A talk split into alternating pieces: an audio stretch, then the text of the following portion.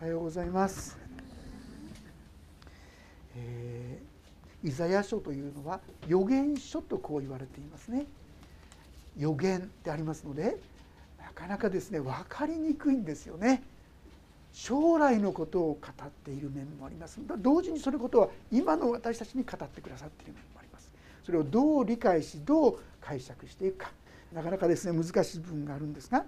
簡単にですねどんなことを語っているのか。大まかなことでお話をさせていただきたいと思うんですがこれは世の終わりの時に今じゃなくて世の終わりのところにあることをですね予言してくださっていると思います。どういうところか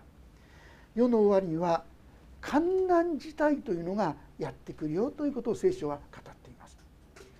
クリスチャンたちがですね苦しめられるユダヤ人が苦しめられるそういう時でありますが実は観難時代の最初はですねどういうところで始まるか反キリストと言われる人がユダヤ人と平和条約を結ぶんですよ。その時はとてもいい関係なんですね。ところが3年半経った時にこの反キリストこの人が表変すると言いましょうか。それはちょうどですねあのヒトラーとかねあるいはネロ皇帝とかですねあるいはもっと言うとアンティオコス・エピファネス3世っていう人がいるんですこの人なんかは完全にこのユダヤのこの神殿に入って我こそ神だってこう言ったんですね。まさしく、え聖書に予言されている通りのことやったんですけども実はそういう時代が来る。で聖書はですね特にイエス様が福音書の中で語ったのは荒らす忌むべきものが聖なるところに立つのを見たらあなた方は山に逃げるようにって覚えてますか？なんとなくそんな箇所あったなって思い起こすんじゃないかと思います。で実はそのこととこの箇所はですね関係しているわけです。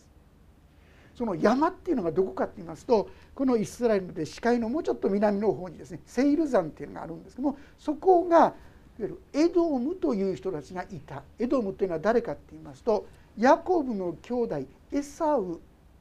の子孫がエドム人。まあ、エサウがですね神の恵みからちょっとずれてしまったんですがそれは何故かって言いますとヤコブが食べてる赤いものその赤いものをですねくれるなら長子の権利なんかどうでもいいってですねそれを軽蔑しろに無視した結果としてエドム本来は長男であったエドムに行くべき祝福がヤコブの方に移ったことがですね分かるわけです。この赤いのっていうのはエドムっていうですねそういうところにも関係してるんだと思います。エドム人。その地に起こる出来事。でこれはですね先ほど言いました山に行けって言った時に要するにユダヤ人あのヒットラーのようにいろんな時にユダヤ人たちが迫害されることが起こるわけです。でその時には逃げなさいって言うんです。それがこのここに書いてあるのがボツラ。今はですねギリシャ語ではペトラって言います。ペトラっていうのはペテロと名前に似てるんですが岩っていうところです。今もですね観光地としてありますけどもすごいですね岩によってできた40メートルぐらいのですねこの建物っていうんでしょうかね岩をくり抜いたいろんな建物がですねできてますよ。そこに逃げなさい。でもうちょっと言いますとその逃げた彼らの中に神様は愛願の霊今の言葉では単願の霊と書いてありますが前は愛願の霊を送ると。そしてそこでユダヤ人たちが大きな改心民族的改心を遂げる。聖書の中ではロマ書の中でも彼らは結局皆救われますっていうことが書いてありますがそのことが起こってくるわけです。ちょっとまあ読んでみたいと思いますがゼカリア書旧約聖書のゼカリア書というのがありますがゼカリア書の12章というところ12章の10節を読ませていただきます。ゼカリア書12章の10節開けにくい方は聞いてくださっても大丈夫です。私はダビデの家とエルサレムの住民の上に恵みと愛願の霊あ嘆願の霊を注ぎ彼らは自分たちが突き刺したもの私を仰ぎ見て独り子を失って嘆くかのようにそのもののために嘆き長子を失って激しく泣くかのようにそのもののために激しく泣く。要するに彼らの中にイエス・キリストをメシアとして受け入れる信じるそういう信仰復興といいましょうか。大いなるリバイバルが起こるんですね。そしてユダヤ人たちはそこで救われていくわけですがさあこの戦いは何の戦いかどんな時の戦いかそれはハルマゲドンご存知でしょうか？これはメギドという丘という意味なんですがメギドというそういう平原地帯でですね反キリストをリーダーとしてユダヤ人たちを滅ぼそうとするその戦いがやってくるわけでありますがそれがメギドからさらにエルサレムという町そしてエルサレムの町はの人々はって言いますと今言ったこの没ラに逃げてるんですよ。そしてその没ラの人たちを滅ぼすためにやってくるとこういうところでありますがその人たちに対する神の裁きとしてのこの悲惨な出来事がここに記されているというこういうことなんですね。一節から読ませていただきますが「エドムから来るこの方は誰だろうボツラから真紅の衣を着ている来る人はその装いには一向があり大いなる力を持って進んでくる私は正義を持って語り救いをもたらす大いなるもの。なんとなく分かりにくい言葉かもしれませんけどもなんとなくあれ？これイエス様のこと語ってんのかな？というですねそんなふうに思えるんじゃないかと思うんですが実は再臨イエス様が再臨してそしてその時にこの没らを攻撃するそこにイエス様が来られてそして反キリストをリーダーとする一軍に対して致命的な打撃を与えそこはですね大変な悲惨な状態。なんと血で人の殺される血でですね馬の靴輪までこういっぱいになるというそういう表現がなされてる。本当に無残なですね戦い。それがあるということがここで記されているわけであります。なぜあなたの装いは赤く衣はぶどう踏みをするもののようなのですか？イエス様が何で赤くなっているのかなある方はあこれ十字架の血潮かななんて思うかもしれません。そうじゃないんです。これは今言った残虐に殺された人の血でちょうどブドウをですねブドウの中に踏むんですけどもそうするとですね着てるものがブドウの汁が濡れてですね染まるわけですがそのようにイエス様がなさる。そのことのゆえに血がそこに滴ってしまう。という状況が記されているわけであります。3節。私は一人でブドウ踏みをした。諸国の民のうちでことを共にする者は誰もいなかった。私は怒って彼らを踏み憤って彼らを踏みにじった。彼らの血の滴りは私の衣に跳ねかかり私の装いをすっかり汚してしまった。復讐の日が私の心のの内にあり私の贖いの年が来たからだ。見回しても助ける者は誰もなく支える者は誰もいないことに唖然とした。それで私の腕が私の救いとなり私の憤りそれが私の支えとなった。私は怒って諸国の民を踏みつけ私の憤りをもって彼らを酔わせ彼らの血の滴りを血に流れさせたとこう記しているわけであります。なんだか随分ですね悲惨な話でありますね。でもこれはですね前学んだイザヤ書60章の61章の言葉にのある意味において実際ということなんです。61章の一節からはイエス様のことが予言されています読ませていただきますが「神である主の霊が私の上にある」「貧しい人に良い知らせを伝えるため心の傷ついたものを癒すため主は私に油を注ぎ私を使わされた」囚われ人には解放を囚人には釈放を告げ主の恵みの年。実はですねイエス様の予言福音書に記されているのはここまでなんです。救い主は主の恵みの年を知らせるもの。でも予言の言葉はその後なんです。我らの神の復讐の日を告げとあります。神様は初臨と言いましょうか？イエス様が来た。それは私たちを救うためであります。慰めたためであります。励ますため力づけるため。でもそれと同時に裁きをなす。再臨の時にはその裁きがなされるんですね。神様は素晴らしい無限の愛と許しに満ちたお方。でも同時に正しい裁きをなさる方だということも私たちはしっかりと心に留めておく必要があるということなんですね。ガラテヤ書というところ新約聖書にあるんですがガラテヤ書というところをちょっと読ませていただきます。6章の7節から10節。もしお開きになれたら開いていただきたいんですが382ページ。新約聖書382ページ。6章の7節から10節の言葉をご一緒に読んでみたいと思います。よろしいでしょうか？それではお読みしましょう。6章7節3はい。思い違いをしてはいけません。神は侮られるような方ではありません。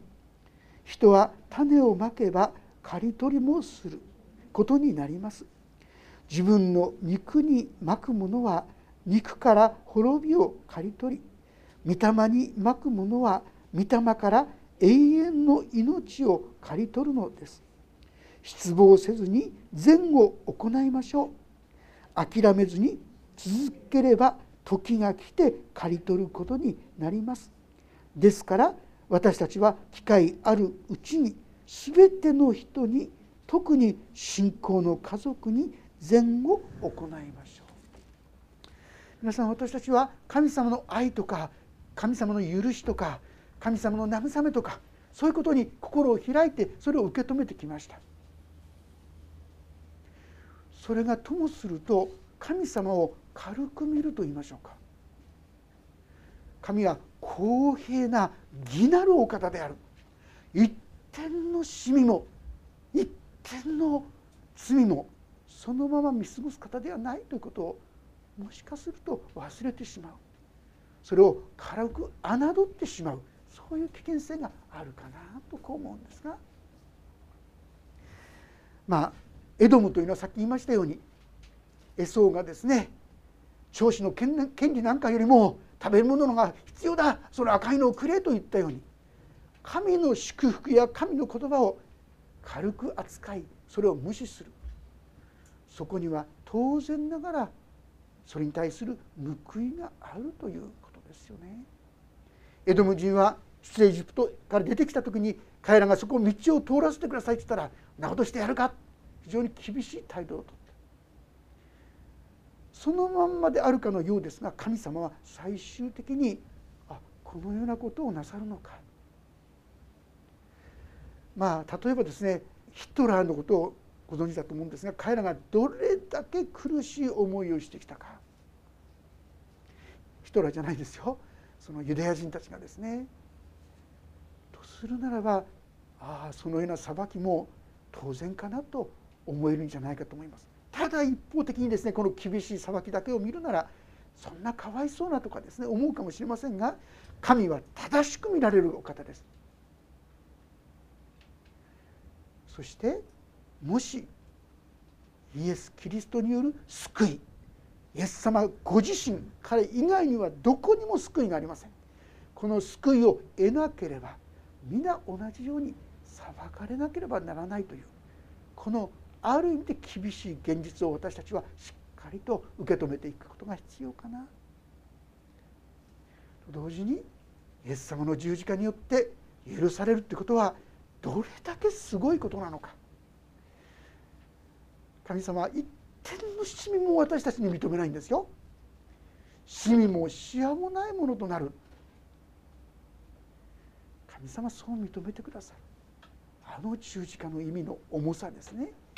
私たちはもう一度しっかりと受け止めさせていただきたい。そう思うのであります。さて彼らは復讐の日が私の心の内にあり私の贖いの日が来たからだ。神様の見業贖いの技というのは実は私たちが救われるということは別な言い方をしますと信じない者は裁かれるというものが伴ってるんですよね。あ恵みとともに本当に厳しさもあるんだな私は真剣にこの神様の御業を心に覚えさせていただきたいそう思うのであります。さてこれのような言葉に続いてですね7節からはある意味でイザヤがですねところが自分たちに神様はなんと憐れみ深くなんと素晴らしい恵みを注いでくださったことを褒めたたえているんですね。私たちも本当にそのような救いをいただいているということを知るなら受け取るなら本当に感謝がですね溢れていくんじゃないかと思います。私は主の恵みを語り継げる主の苦しい見業の数々を主が与えてくださった全てのことその憐れみと豊かな恵みに従って与えてくださったイスラエルの家への豊かな恵みを。主は言われた。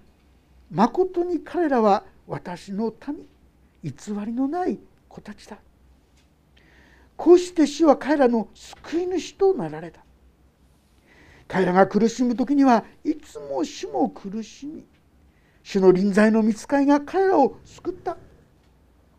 その愛と憐れみによって主は彼らをあがない。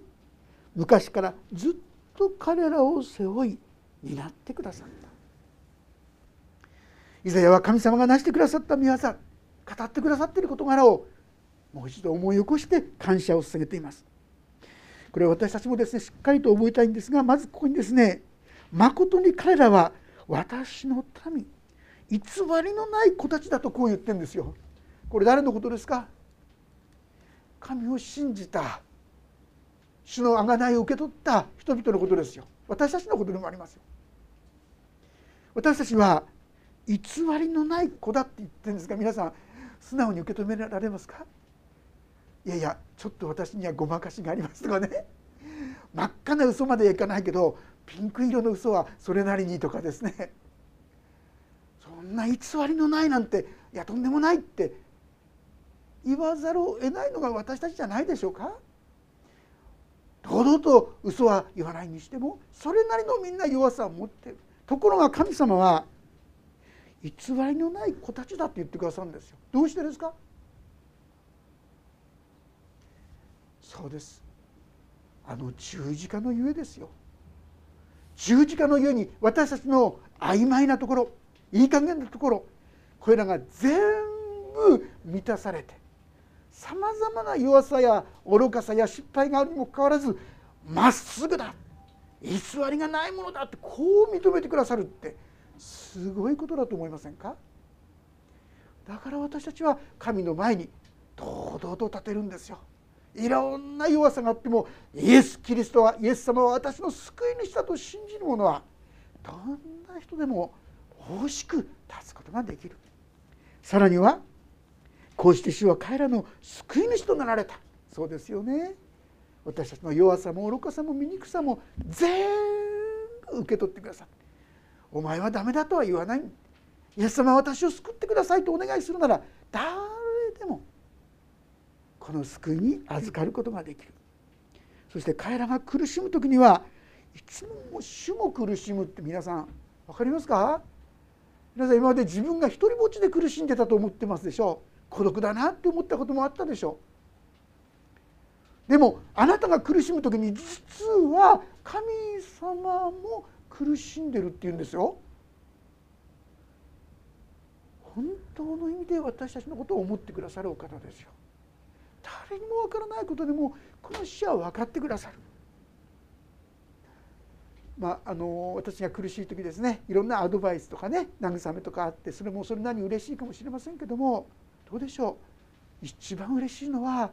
その私たちと共にいてくださるっていうことじゃないですか？その悲しみを一緒に悲しんでくれる。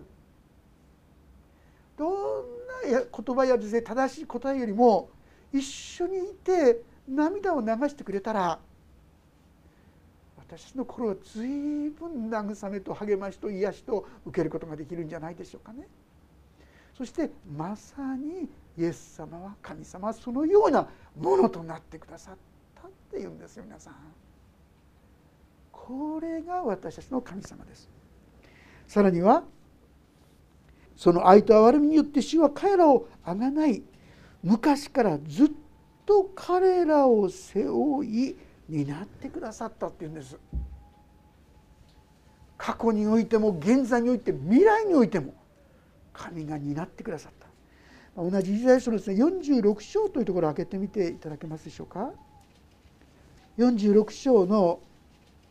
3節4節。これはきっと励ましになるかと思いますのでご一緒に読んでみたいと思います。1246ページです。イザヤ書46章3節4節よろしいでしょうか？ご一緒にお読みしましょう。3はい。ヤコブの家よ私に聞け。イスラエルの家のすべての残りのものよ。体内にいた時から担がれ生まれる前から運ばれたものよ。あなた方が年をとっても私は同じようにする。あなた方が白髪になっても私は背負う。私はそうしてきたのだ。私は運ぶ背負って救い出す。いかがでしょう皆さん。神様こう言ってくださってるんですよ。今までも担ってきたしこれからも担う。将来が不安だという方あ神様が担ってくださるんだ。私はいろんな保険とかですねいろんな手策でこう安心しようと思うんだけどなかなか本当の安心は出てこないと思います。でも主が私があなたをこれからも担うって言ってくださったらこれほど大きな安心はないじゃないでしょうか。そして実際そのことは皆さんが体験していくことであろうと思います。問題は皆さんがこの神様を見上げ続けていくかどうか。そこではないかと思います。神様は白髪になってもということは弱くなってもですよね。いろんなものができなくなっても神様は私たちを担ってくださる。ああ神様ってこんな素晴らしい方なんだ。ならばもうこの神様に喜んで従っていこうというのが普通の反応じゃないでしょうかね。ところが次のところ何て書いてありますか？10節ですが「しかし彼らは逆らって主の聖なる御霊を悲しませたので主は彼らの敵となり自ら彼らと戦われた」ってこう書いてありますよ皆さん。私たちの心って本当にかたくななんですよね。こんなふうに神様が語ってくださって「デモ」とか「だって」とか言ってですねなかなかこの神様の本当に大きな天高に安ろうことができないいやそればかりか神様が悲しまれることをなさる。エペス書4章30節にも「精霊を悲しませてはなりません」とありますが私たちも結構精霊様を悲しませることを言ったりやったりしてると思いませんか？もしですね皆さんの喋ってる言葉全部録音してたらですねちょっと恥ずかしくなるような言葉がね残ってるかもしれませんよね。そういうことをやってるかもしれませんよね、はあ、いかんな。私たちも反省しながら本当に主の御声に聞き従っていきたいと思うんですけどもさあそうなるためには何が必要でしょうか？11節。その時主の民は古のモーセの日を思い出した。ありますか？ユダヤ人たちにとってモーセっていうのは特別な人ですよ。そしてあの出エジプト時にあったさまざまな事柄はこれは決して忘れられないことですよ。彼らを自分の群れの牧者たちと共に海から導き上った方はどこにおられるのか？その中に主の聖なる御霊を置いた方はどこにおられるのか？私たちはこの方を忘れてきてしまってはいないでしょうかね。目の前いろんな出来事の方にですねもう心がいってしまってこの私たちを救ってくださったあの水の中を乾いた地を通らせてくださった神様をですねどっかに置き忘れてきちゃってこの神様に頼ることを忘れちゃってはいないでしょうかね。その輝かしい身腕をモーゼの右に進ませ彼らの前前で水を分けて永遠の名をなし彼らに深みの底を歩ませた方はどこにおられるのか。あらゆるの中を行く馬のように彼らはつまずくことはなかった。谷に下る家畜のように主の御霊が彼らを行こわせた。初めて通る海の底凸凹もいろいろあるでしょうね。でもつまずかなかったっていうんです皆さん。ああ神様は確かにあの海の底をも安全に通らせてくださった。そうか。この方に頼ることをしてなかったんだな。このようにあなたは自分のためを導きご自分のために輝かしい名をなされた。私たちがこの方を思い起こす時にああそうだ。私たちはこの方と共に歩むことができるこの幸いに導かれていくことができるんではないかと思います。ということで今日私たちは共にああこんなすごい神様がいてくださるんだないろんな弱さがあるのにも愚かさがあるのに汚れがあるのにあなたには何一つ偽りがないって嘘言ってんじゃないんですよ皆さん。あなたのその罪も汚れも愚かさも全部イエス様がもう覆ってくださったってことです。そしてこの方は私たちが苦しむ時共に苦しんでくださるお方。上から目線じゃないですよ。一緒になって苦しんでくださる方。これが私たちの神様ですよ。そしてたとえあなたが白髪になっても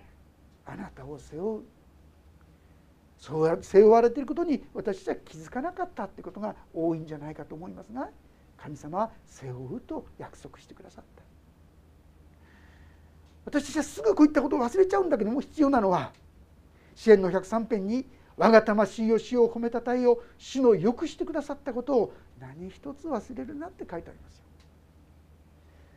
ああ確かにあの苦しみの時に神様もう耐えられないと思ったけども気が付いたらいつの間にか超えてたな。一人ぼっちだと思ってたけにけどもあ神様あの時にすごい慰めをくださったな。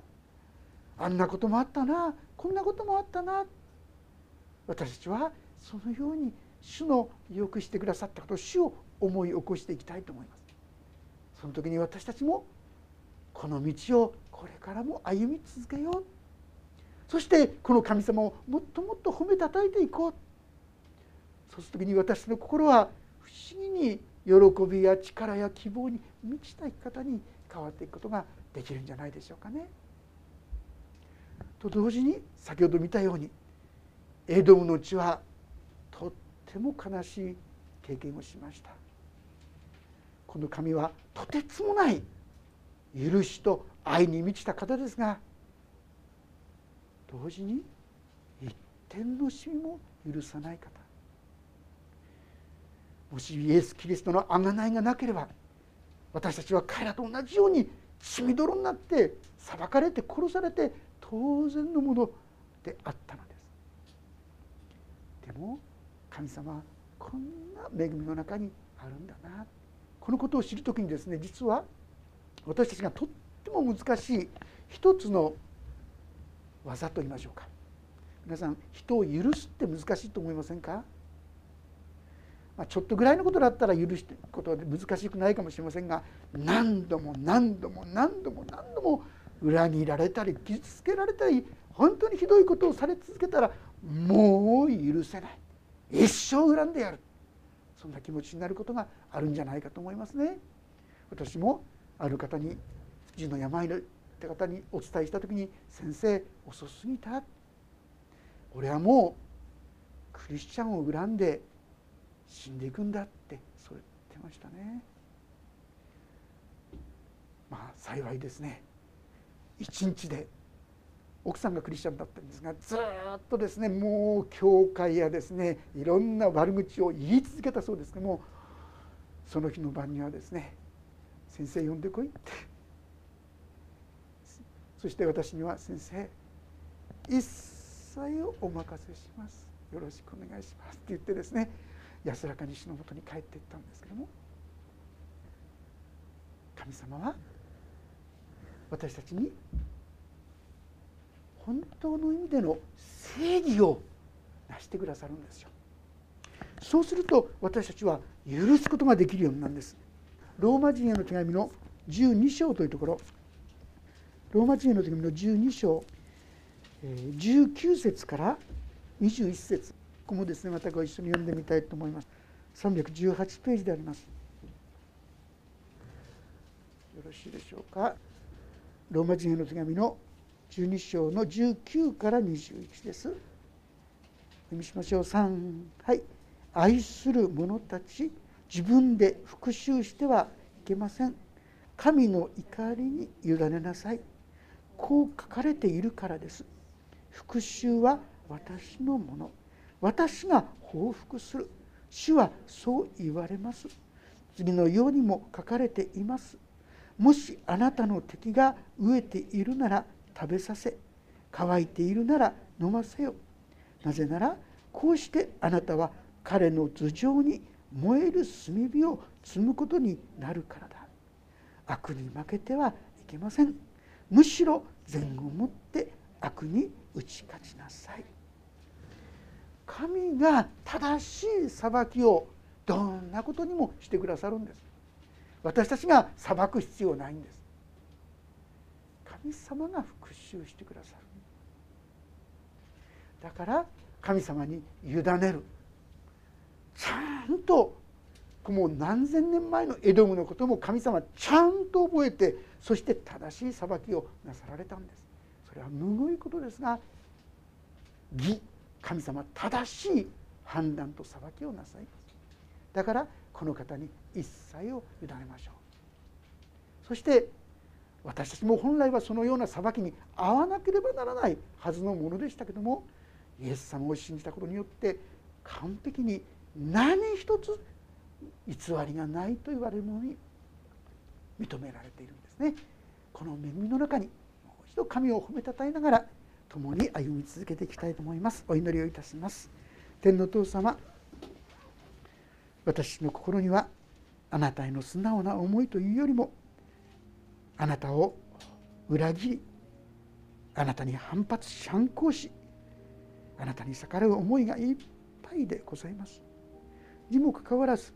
そんな私たちのためにイエス様が十字架にかかって死んでくださったことありがとうございます。そして何一つ偽りがないとまで言ってくださることありがとうございます。どうかこの神様の恵みをもっともっとしっかりと受け止めて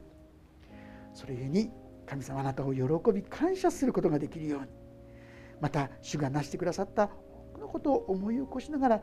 つも感謝して主を褒めたたえるものとならせてくださるようにお願いします。やがての日に神様あなたは私たちをよくやったよくよき忠実なしもべだとお褒めの言葉を与えてくださることありがとうございます。どうぞその日に向かってどうぞめげることなく歩み続けていく我らとさせてくださるようにお願いします。御手に委ねます。主イエス様の皆によって祈ります。アーメン。もうしばらくご一緒にお祈りしましょう。